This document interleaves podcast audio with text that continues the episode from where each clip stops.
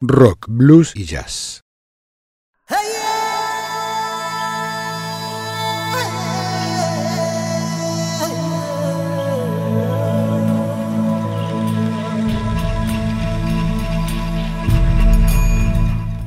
Vivimos dentro de una travesía, sin tiempos ni espacios.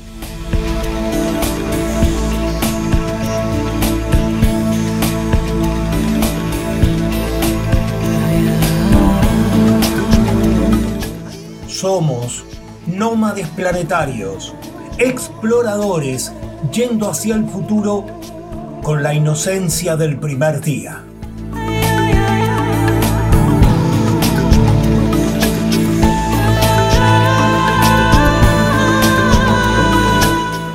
Es lunes, son las 22 horas y comienza Ubik, lo que fue y será.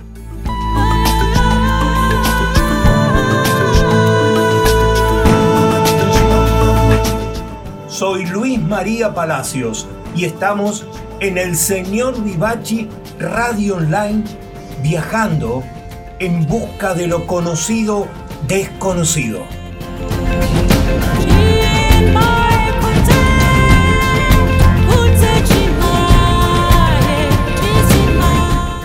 Ubik, un artefacto radial perdido en el infinito.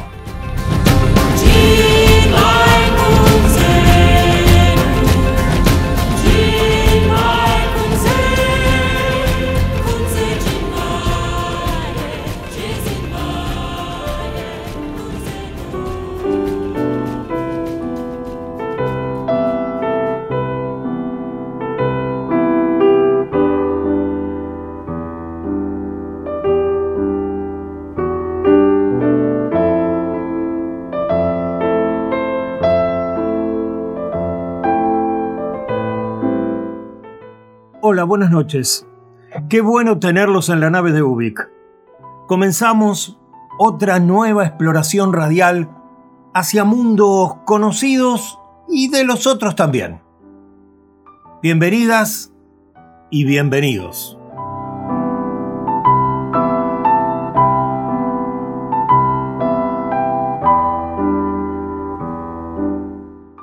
Mis hijos e hijas ya son grandes como solemos decir, jóvenes en realidad. Y mis nietas son chicas, niñas, pibitas. Y por algún motivo que desconozco, desde hace muchísimos años pienso, creo y siento que si los adultos supiéramos ver el mundo con ojos de chicos, a la humanidad le iría muchísimo mejor. Y no es solo una reflexión romántica. Creo que nosotros, todos, viviríamos en un planeta más habitable y en una sociedad mucho más equitativa. Porque digo, ¿qué pasaría si antes de tomar las decisiones les preguntamos a los chicos qué opinan? En la simpleza de lo cotidiano, en, en lo trascendente de la vida. Ecología, cuidado del ambiente, sustentabilidad. ¿Qué dicen las chicas y los chicos? Sobre la pobreza, la diversidad de géneros, ¿qué aconsejarían hacer los pibes y las pibas? Y ante la decisión de ir a la guerra, por ejemplo, ¿estarían de acuerdo? ¿Hablarían de necesidades geopolíticas y coraje patriótico para justificar matarnos los unos a los otros?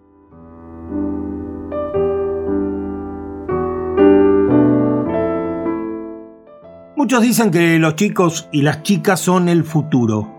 Ahora me pregunto, ¿qué futuro? ¿El que venimos construyendo nosotros? Mayores, adultos, pensantes, valientes y creciditos.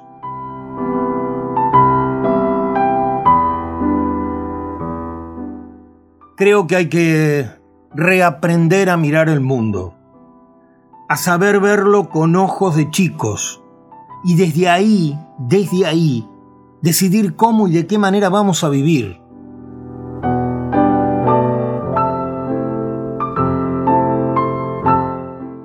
Por eso, esta noche vamos a iniciar con un puñado de reflexiones de Luis Pesetti. Luis en apariencia es un artista dedicado a cantar y a hacer espectáculos para chicos. Sus obras suelen tener una mirada más amplia y por momentos, diría que en muchos momentos, se convierte en una especie de filósofo de la niñez, un pensador testimonial de aquellos mundos que hemos dejado atrás para convertirnos en adultos. Por eso vamos a empezar con ¿Qué esperan los niños? Una serie de reflexiones que el mismo Luis Pesetti ha definido como su guion secreto. Él, como maestro, escritor y artista, utiliza esta guía para no perder el foco de qué es lo que esperan los chicos de nosotros, de los adultos. Y después seguimos también con una canción que el propio Luis ha llamado Mira las preguntas que hace Catalina.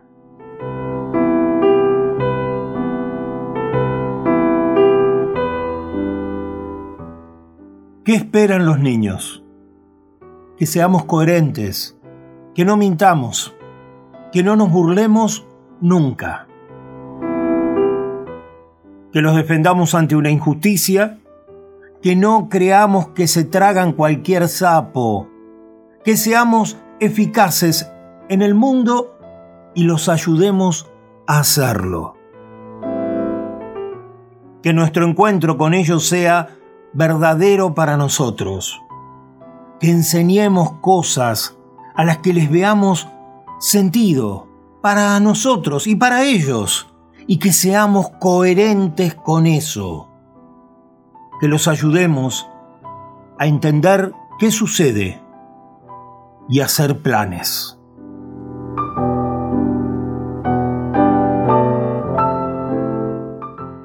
¿Qué esperan los niños?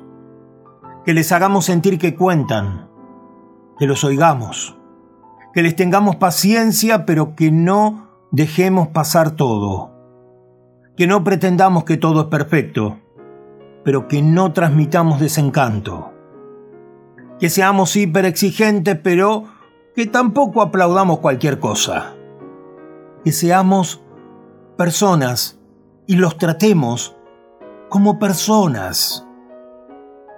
Que lo que hagamos nos entusiasme.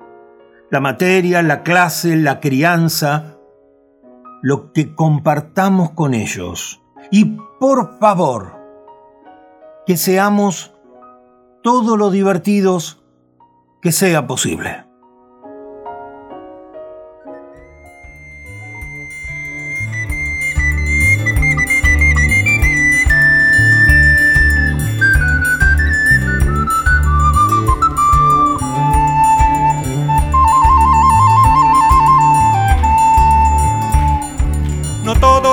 Se va no está. Ni todo lo que no ves no es. No siempre que algo se aleja nos deja. Ni cuando se nos devuelve nos vuelve.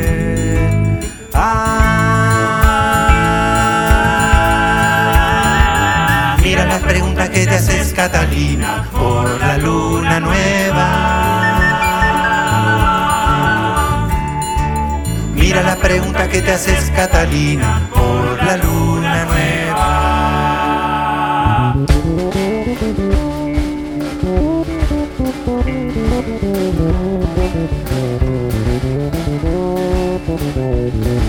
No todo lo que perdés fue ayer que se gana es mañana. No todo lo que soñas buscar, ni todo lo que soltas dejar. Ah, mira la pregunta que te haces Catalina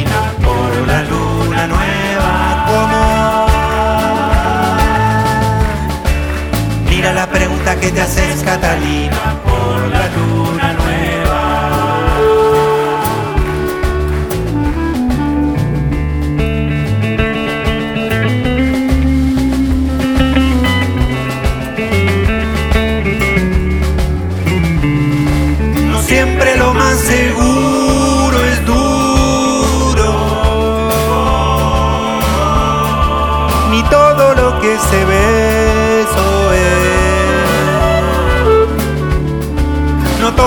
que reluce seduce.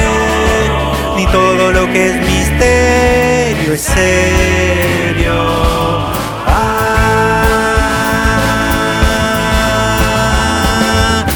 la pregunta que te haces Catalina por la luna, como dice el coro, como dice ay. Mira la pregunta que te haces Catalina por la luna nueva. Mira la pregunta que te haces Catalina por la luna nueva. Mira la pregunta que te haces Catalina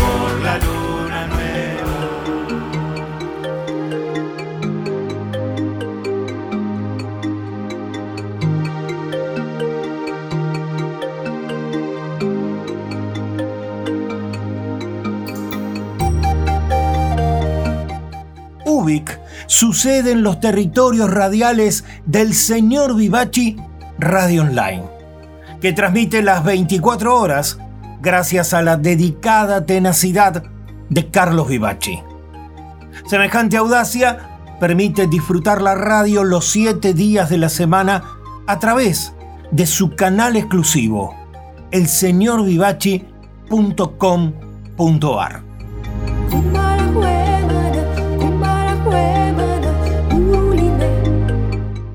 y es en esta comarca cultural que conviven novedosas propuestas radiales. Los martes a las 20 horas llega el programa de Esteban, inventado y conducido con el estilo creativo de Esteban Jauregui para contarnos historias y personajes llegados desde los planetas musicales. Y rato después, a las 22 horas, sucede Querido Diario la radio convertida en una maravillosa usina de música y literatura, alquimia creada y conducida por Marcelo Marengo.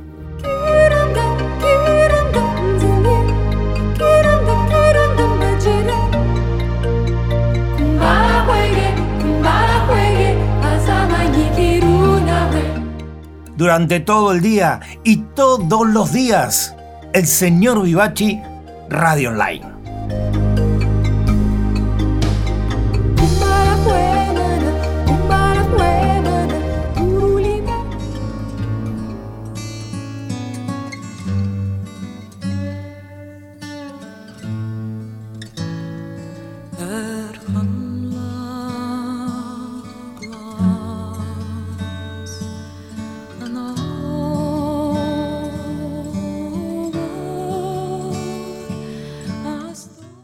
Siento, luego existo.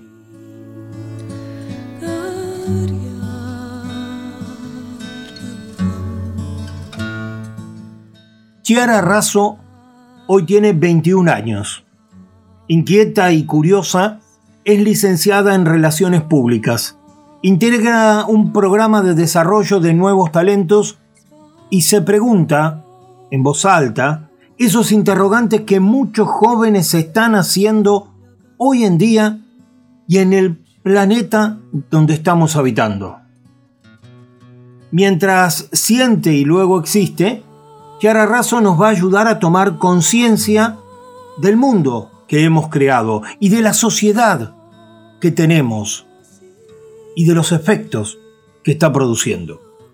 ¿Cómo viven los jóvenes el mundo que están recibiendo? ¿Cómo imaginan su futuro?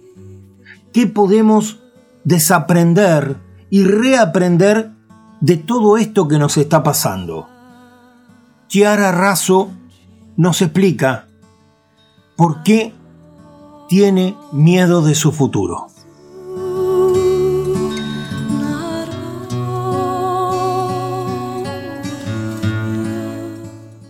¿Qué pasaría si lo que hoy doy por sentado mañana me abandona? ¿Y si mi carrera deja de ser necesaria para el momento en el que me reciba? ¿Y si mañana me gustan las chicas? ¿Y si tengo que cambiar lo que creo para encajar en un grupo o conseguir un trabajo? ¿Y si directamente no encajo? Tengo miedo. Mucho miedo.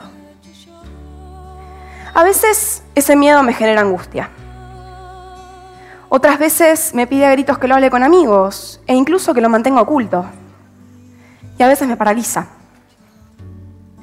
Mi miedo viene de la mano de la realidad en la que vivo, junto con otros adolescentes. Creo que somos una generación a la que le inquieta todo, y como tal, queremos actuar al respecto. Somos la generación que abrazó la diversidad, naturalizó la homosexualidad y que incluso protesta contra el maltrato animal a través de su alimentación. Pero si bien pareciera que estamos dispuestos a hacerle frente a todo, eso no significa que no tengamos miedo. Son miedos potenciados por la inestabilidad de los cambios a nivel global en, materia económica, así como también en materia política, social e incluso tecnológica. No sé qué voy a hacer mañana. Antes no sabemos qué vamos a hacer dentro de unas horas y mucho menos qué va a pasar mañana. Quizás es un día normal. O quizás es uno de esos en los que salen seis nuevos modelos de celulares. Se desploman las bolsas del mundo, salen tres nuevas redes sociales con los mismos filtros de perrito, o suceden atentados terroristas en centros de ciudades como París o Barcelona que dejan a decenas de muertos. Hoy me paro aquí, con 19 años y toda mi vida por delante, y de lo único que estoy segura es que me llamo Kiara. Aunque quizás mañana me llame Pedro. Hoy me compro ropa y para cuando salí al local ya hay otra tendencia. Hoy aprendo algo y mañana no me sirve para nada. Y es ahí donde me cae la ficha. Donde me doy cuenta de lo alejada que estoy de quienes me antecedieron. Porque cambios existieron siempre, pero hoy no hay sistema aplicable. No hay un consejo que seguir, una receta que aplicar o un consejo que nos permita alcanzar nuestros objetivos o mínimamente hacer frente a todo aquello que debemos afrontar. No sé cómo voy a vivir mañana y mucho menos cómo voy a vivir de acá a 10 años. No sé si la inteligencia artificial va a reemplazar a mi carrera. No sé si vamos a comprar casas o si vamos a vivir en conventillos inteligentes o adentro de nuestros autos eléctricos. Incluso no sé si voy a tener una familia propia. Se siente ilógico buscar permanencia en un mundo tan cambiante. Y no sé bien qué hacer, pero creo que lo único que me va a ayudar a salir es adaptarme al cambio. Adaptarme, abrazarlo y animarme a proyectarme.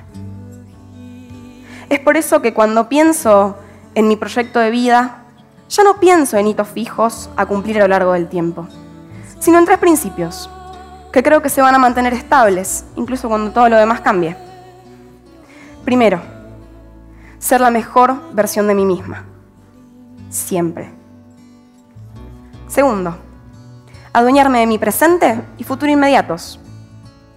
Por ejemplo, esta semana quiero levantarme temprano, ni bien suena el despertador para aprovechar el día.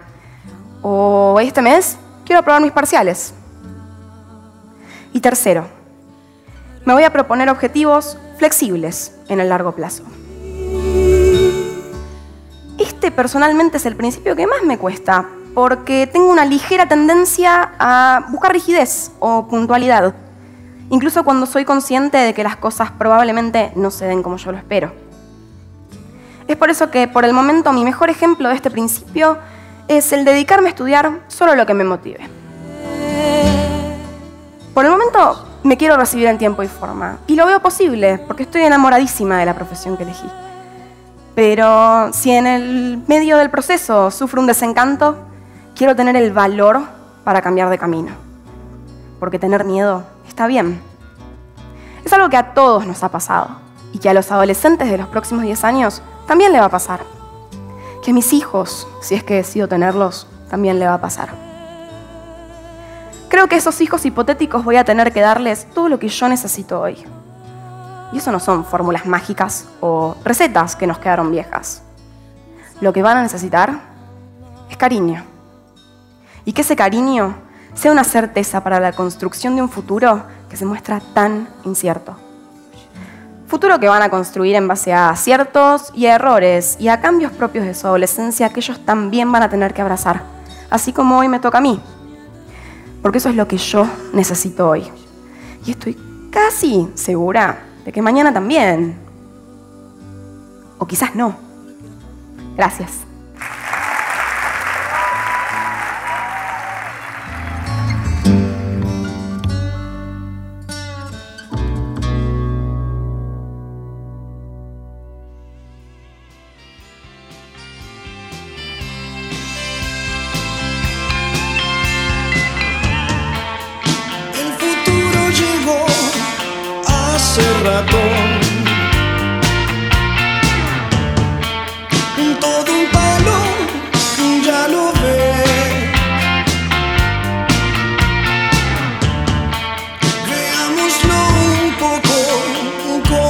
Ojos.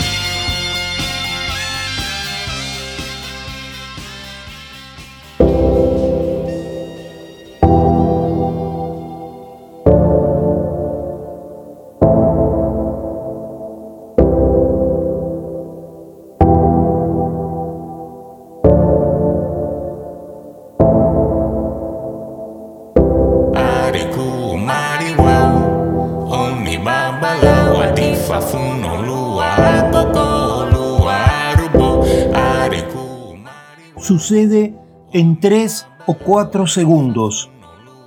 Así de inmediato. Así de imperioso. La gestación es otra cosa. Te da vueltas en la cabeza, buscar la forma, el método y la oportunidad. Porque vas a tener una sola y hay que ver si te alcanza. Todo lo anterior se vive en el desamparo de la decisión. Hay que hacerlo. Y la única ventaja es pasar desapercibido. Vivir en la normalidad de lo cotidiano, inerme, inofensivo, mientras por dentro la ansiedad hierve y desborda. Hacer algunas minúsculas pruebas, invisibles, hasta que el día se aproxima. No hay una fecha, ni un momento exacto, pero retumban las vísceras. Se acerca, te invade. Lo sentís ahí como una pulsación. Es un repique. Y tendrás que andar preparado porque será ahora, en el momento menos pensado, en este preciso instante, con el bar hecho un bullicio. La distancia es conveniente, la distracción perfecta. Ahora deslizar la mano como un reptil en el bolsillo de la campera, descubrir el metal, aprisionar la empuñadura, sentir la cacha, sacar el arma, es un relámpago, apuntar con el índice en el gatillo, disparar. Sucede en tres o cuatro segundos. Y más allá, salir, correr, escapar.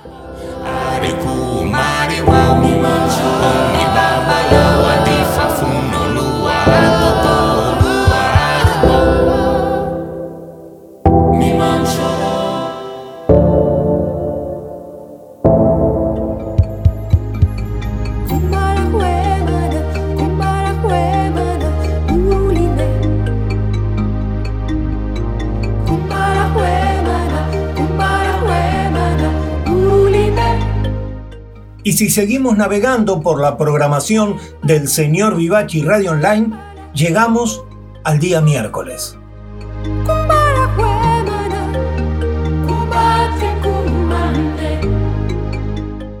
A las 20 horas se enciende Nuevos Aires, con la espléndida conducción de Dick Di Blasio, para vivir los mundos creativos de la música emergente y el arte independiente y a las 22 horas llega El Señor Vivace, el programa emblema de esta radio.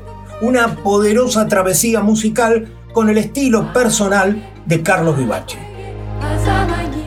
Y al día siguiente, el jueves, a las 22 horas, sucede Espacio Galeano. Un viaje por los mundos del querido escritor uruguayo Eduardo Galeano.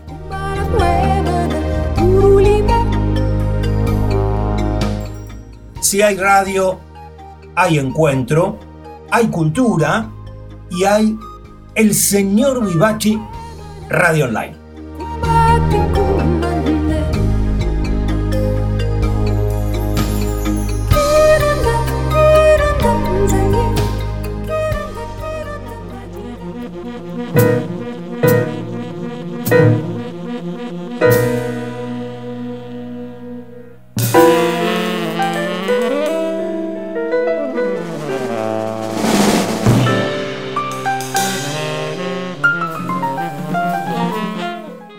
Este viaje le dedicamos el manifiesto a un destacadísimo artista.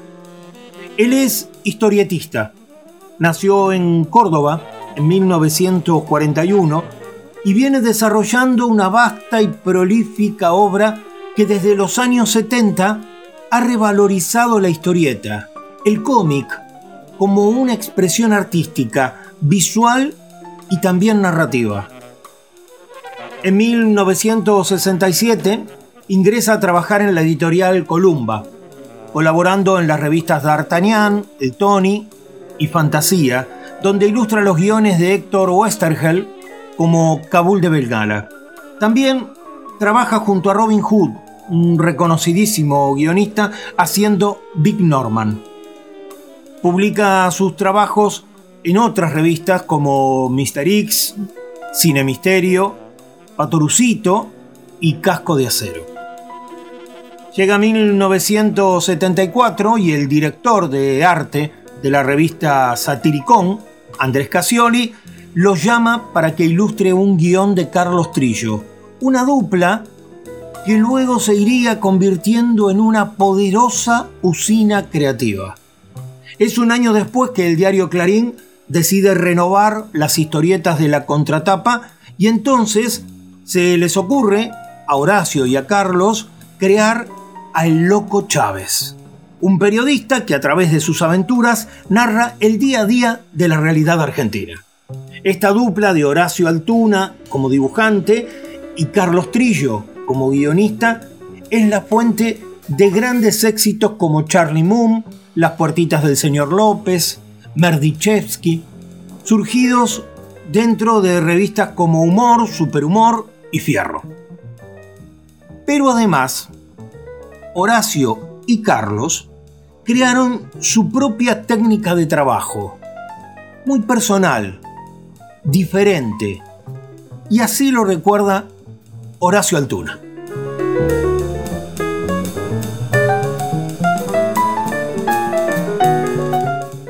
Nos hicimos amigos en una, editorial, coincidimos ahí y nos hicimos muy amigos y de ahí surgió Loco Chávez primero y después las otras historias. Pero ¿qué pasaba? Por afinidad eh,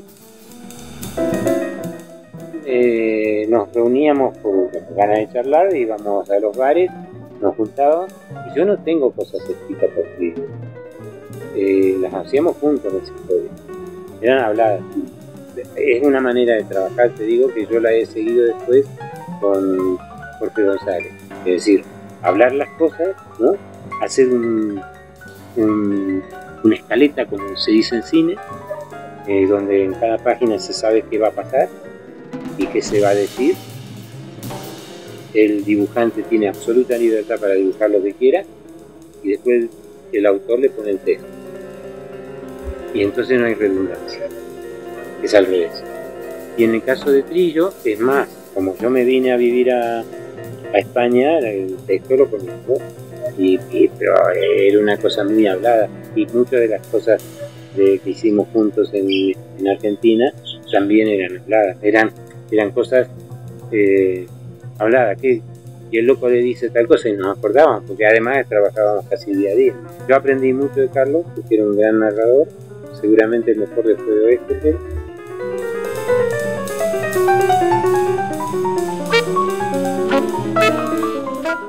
Poco a poco, desde la contratapa del diario, el loco Chávez, junto a sus famosas minas, como era el personaje Papita, provocan que muchos argentinos comenzaran leyendo el diario por la contratapa.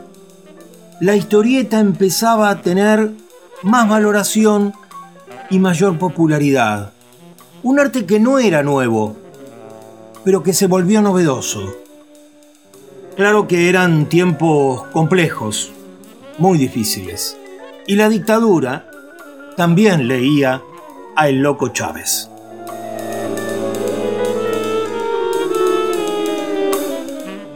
En algún momento a Trillo y a mí nos llamaron de la agencia oficial de Telam para decirnos que hagamos la tira Loco Chávez, que era muy popular, que la hagamos oficialista.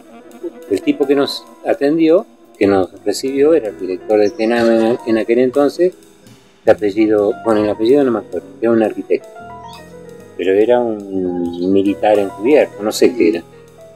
El asunto es que nos eh, llegamos a la oficina, al despacho, eh, nos sentamos frente al escritorio, él se levantó y nos empezó a una arenga, pero no ahí, sino se fue atrás nuestro nosotros mirando para allá, era atrás nuestro, que es una manera de intimidar y de...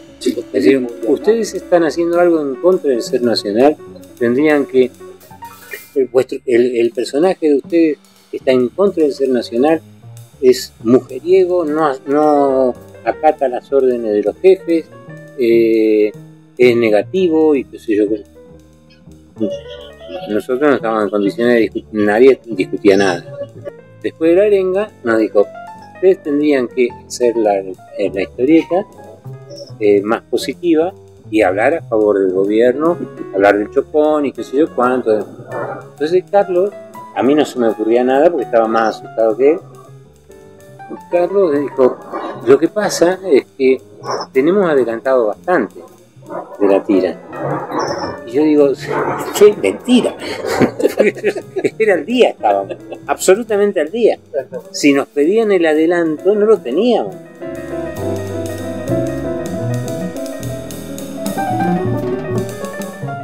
En 1982, Horacio Altuna se radica con su pareja en España. Allí comienza a trabajar en destacadas publicaciones europeas. Incursiona en la novela gráfica y gana prestigiosos premios de la historieta como el Yellow Kid o el Gran Premio del Salón Internacional del Cómic en Barcelona, siendo el primer artista no español en recibir dicho galardón. Mientras, continúa con sus series eróticas en Playboy y en Sex Humor, publicando en Argentina. Hace unos años comienza a realizar su novela gráfica Hot en la revista Orsay, aquí en Buenos Aires, dirigida por Hernán Casiari, y que relata la historia de Jimmy Chance, un joven buscavidas, tramposo y simpático, que anda por el mundo descubriendo su pasión por el jazz, las mujeres y los problemas.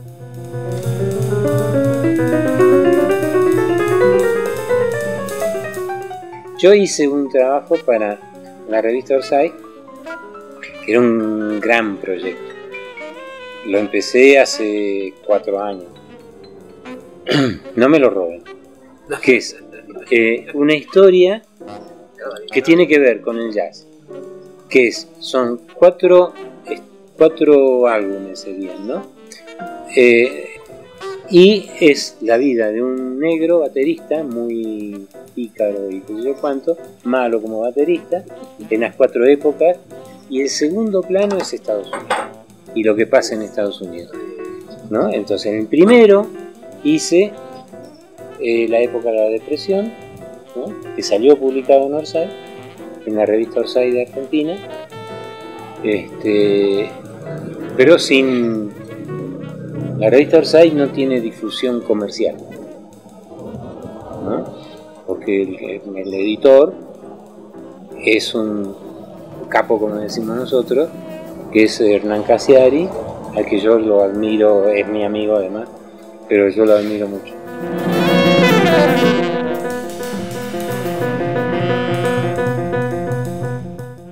Horacio Altuna, nuestro humano superhéroe de la historieta convertida en arte.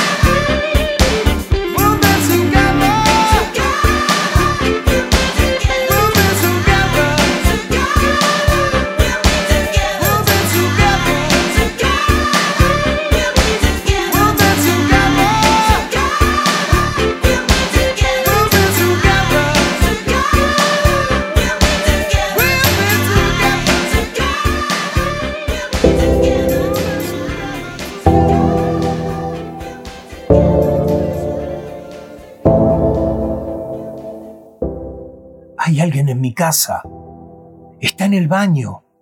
Lo escucho entre los silencios de la mañana del domingo. Retumba en mi departamento con minúsculas explosiones de sonidos cotidianos. Hay un intruso deambulando. El botón del inodoro, la canilla, frotar la toalla, la puerta que se abre, los pasos que buscan la cocina un cajón, el encendedor, la puerta de la heladera. El abusador se escurre por mi casa como un ladrón de poca monta. Se filtra, invade, se apropia. Vivir sola es una decisión tan imprecisa como precaria, pero es mía y nadie tiene el derecho de andar por mi casa, humeando ni una noche de precarias seducciones, ni los mutuos coqueteos con deliciosas sonrisas, ni la vana conversación en el viaje, ni el apremio por el sexo furtivo. Nada justifica esta usurpación de mis dominios. El tipo sigue ahí, andando. Me enrollo entre mis sábanas. Tengo miedo. No hay más remedio. Tendré que denunciarlo a mi soledad para que lo saque a patadas.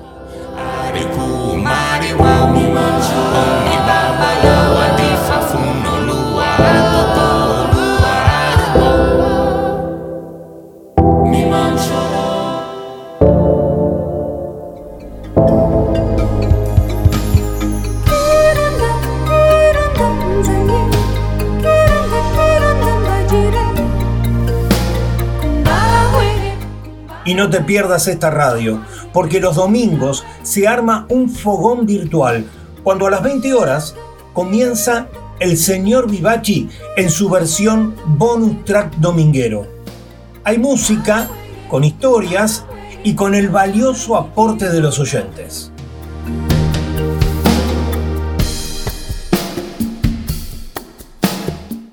Y si querés volver a escucharnos, cada programa de la radio tiene su propio canal en misscloud.com.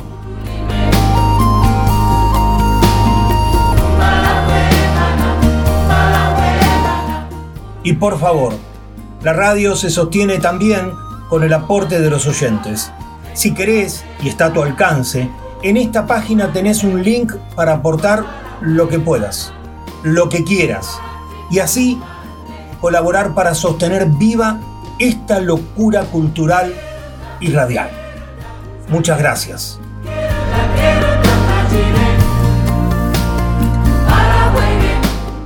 En fin, todos los días, a cualquier hora, sintonizate con el señor Vivachi Radio Online.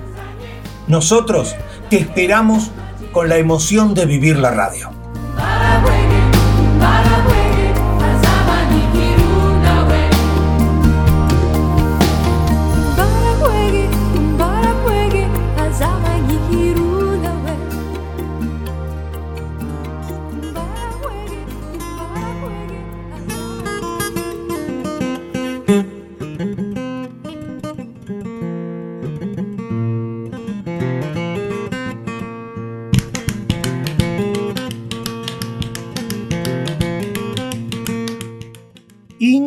Interrupciones.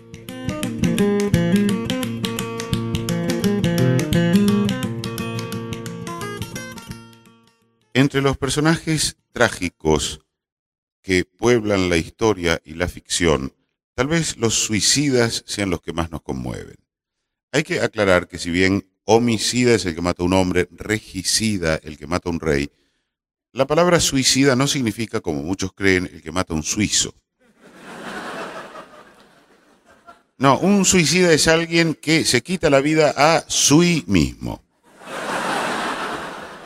La mayoría de las religiones condenan el suicidio, pero las leyes no pueden hacerlo, ya que el cuerpo del delito y el del delincuente en este caso son la misma cosa. Sin embargo, las legislaciones anglosajonas consideran delito a la tentativa de suicidio, cuando el suicida ha fracasado. En algunos casos incluso han llegado a condenarlo a muerte. Tal vez la única novedad en este tema tan antiguo como el hombre sean los modernos servicios de asistencia a potenciales suicidas y la música sedante y terapéutica de la suite La vida es hermosa, que Mastro Piero compuso por encargo del CEAS, Centro Estatal de Asistencia al Suicida.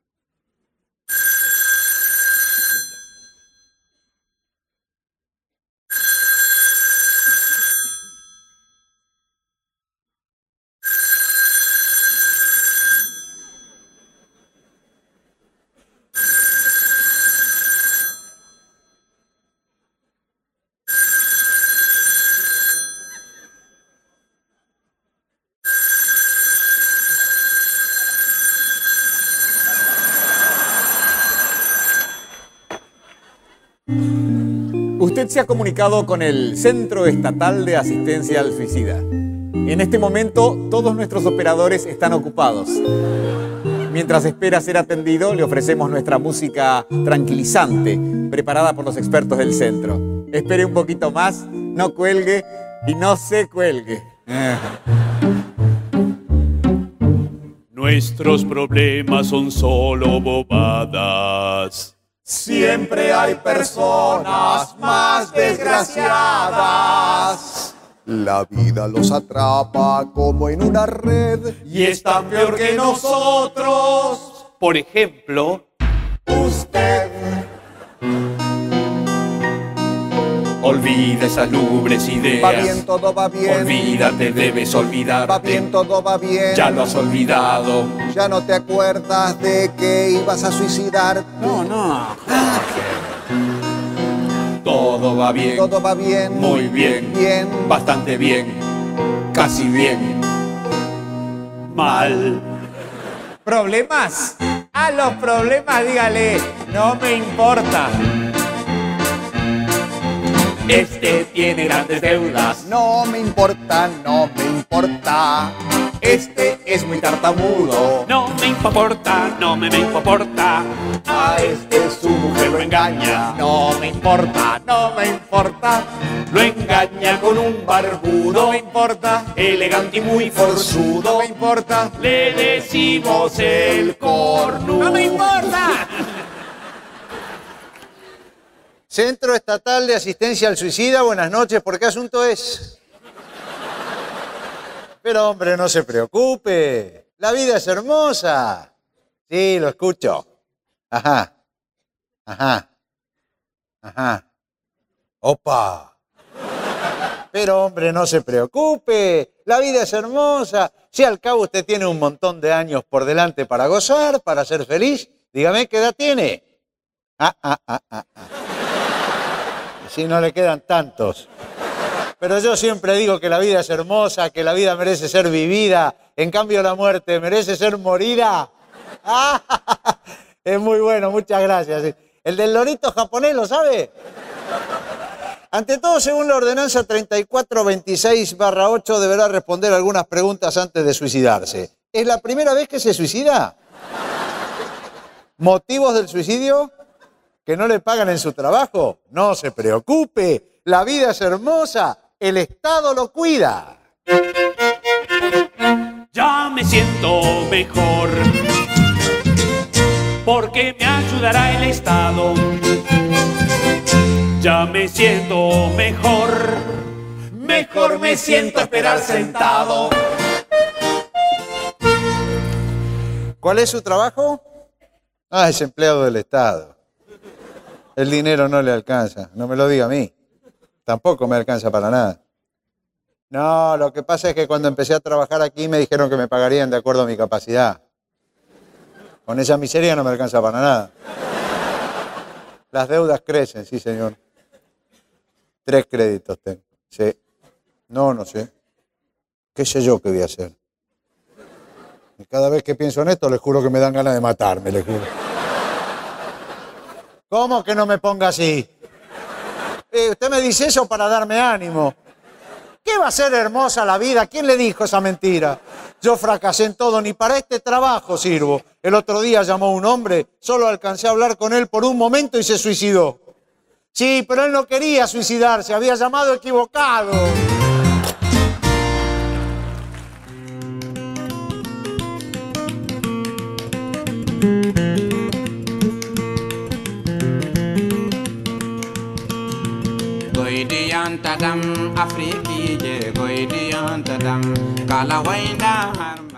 Los muchachos se metieron de prepo, vieron luz en la nave y se mandaron. Claro, ellos son Daniel Rabinovich, Carlos Núñez Cortés, Marcos Munstock, Jorge Marona, Carlos López Pucho, quienes formaron una de las alineaciones de Lelutiers, creando una enorme cantidad de espectáculos bajo un estilo de humor propio e innovador. En los años 60, casi todas las facultades dentro de las universidades argentinas tenían su propio coro musical. Algunos de esos grupos comienzan a reunirse más allá de los ensayos para crear bromas musicales, sketch, que se representan en los intermedios de los recitales corales. Es así que en 1965, en un recital en Tucumán, se presenta un grupo orquestal de instrumentos completamente novedosos, inventados y construidos por ellos mismos con materiales sencillos, para representar lo que sería la parodia de un concierto tradicional. El grupo se llamaba I Musicisti y tenían tanto éxito que los contratan enseguida de Buenos Aires y los invitan a trabajar investigando en el Instituto de Itela.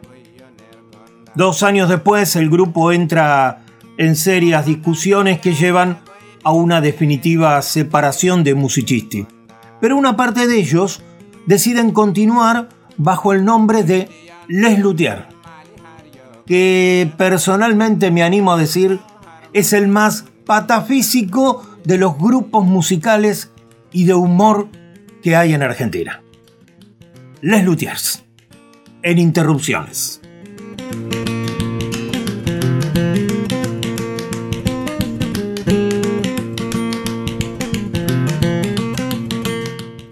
Desde un principio, se destacó en el Manuela un joven de ademán cadencioso y verdadera pasión por todo lo que significara arrabal y malevaje.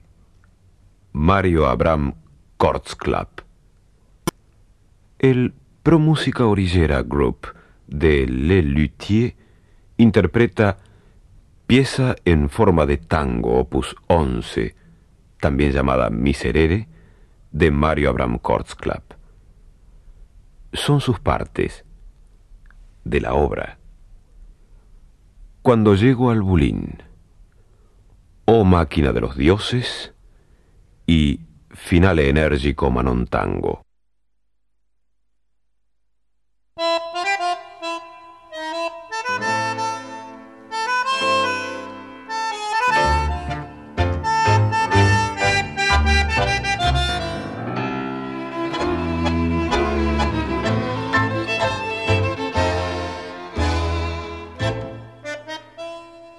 Cuando llego al bulín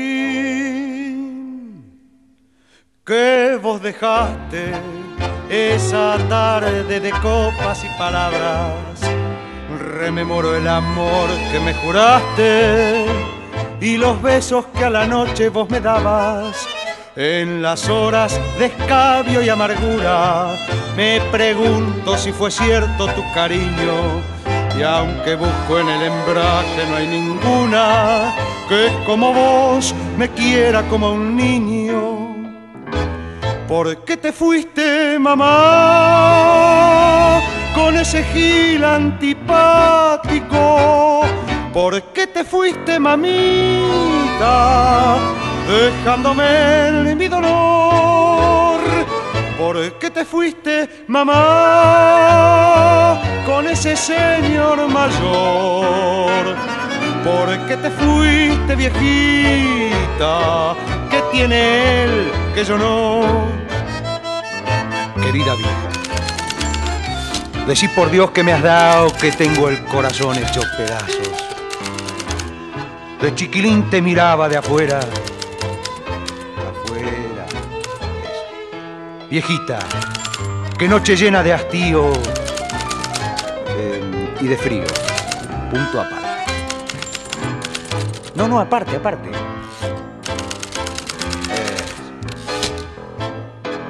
En la esquina del herrero la percanta, mano a mano con la seda y el percal. Mira el músculo que ni una vez descansa, del romance otario aracabil metal. Metejón, taimado, taita guapo, cafetines, suburbios, arrabales, conventillo, Pompeya, esquina y tango, ilusión de gigolos, sentimental. Les, ¿por qué te fuiste, mamá? Poca ropa me lavabas. ¿Por qué te fuiste, mamita? Raras veces te pegaba. ¿Por qué te fuiste, viejita? Porque ya no está mamá. Como madre hay una sola, amurado me largas si no me pasa majita.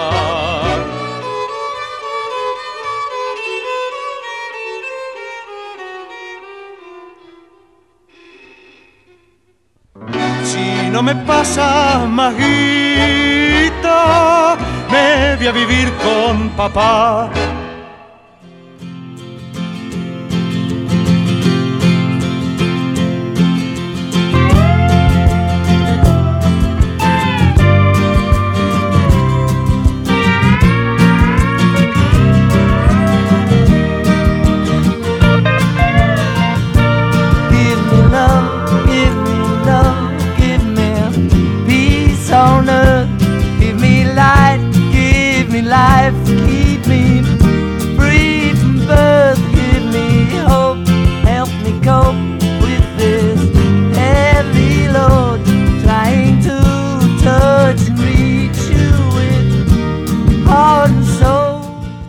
Esta noche la música llegó gracias al talento de Ryuichi Sakamoto, Luis Pesetti, Clanat, Patricio Rey y los redonditos de Ricota, Tony Williams, Sting, Ali Farka y George Harrison.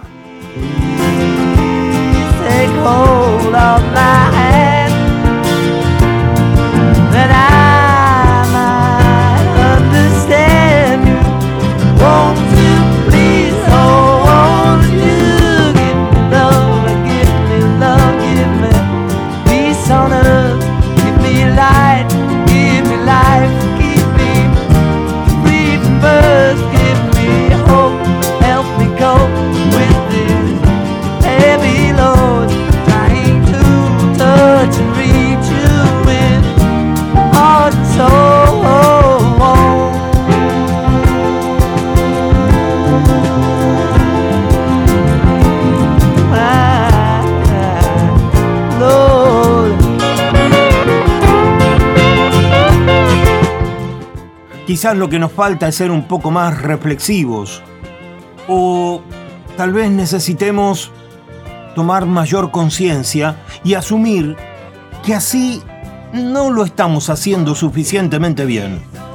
Más allá de esta nave radial, hay un planeta con algunos que resisten, otros que apenas sobreviven y muchos que desean y merecen una vida mejor. Mientras la necedad sigue provocando muertes inútiles. Paren la guerra ya mismo. Buenas noches y buena vida.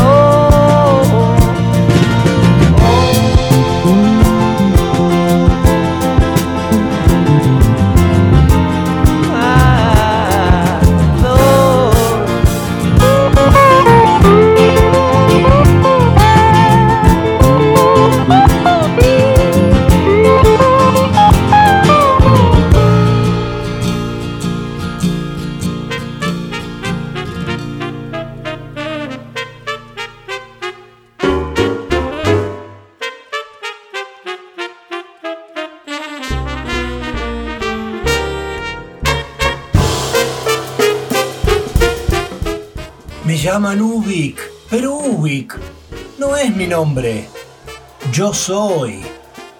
Yo seré siempre.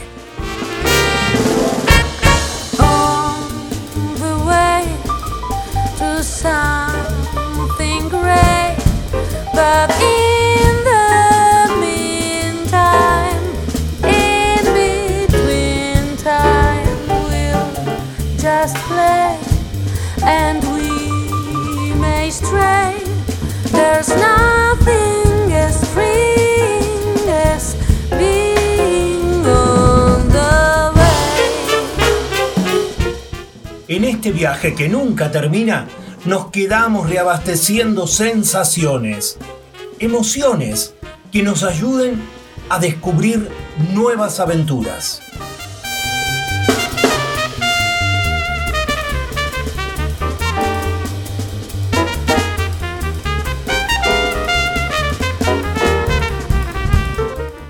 Ubik, lo que fue y será.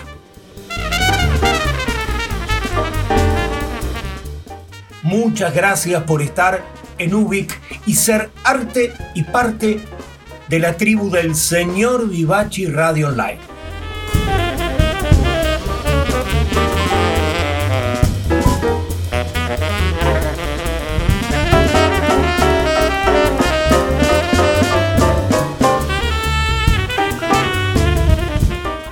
Porque desde el planeta de las preguntas infinitas, esto ha sido Ubik.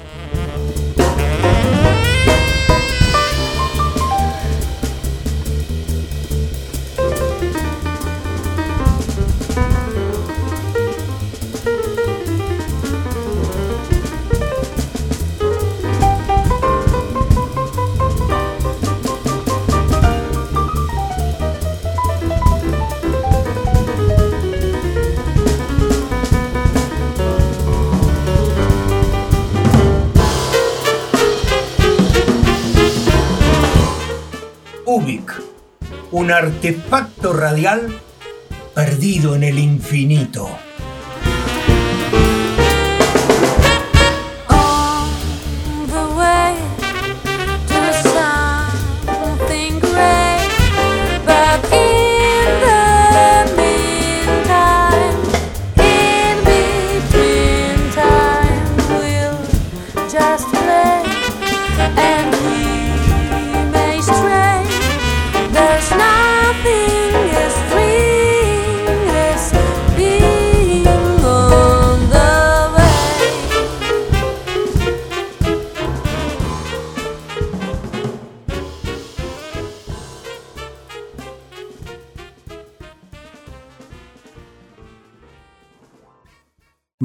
blues y jazz.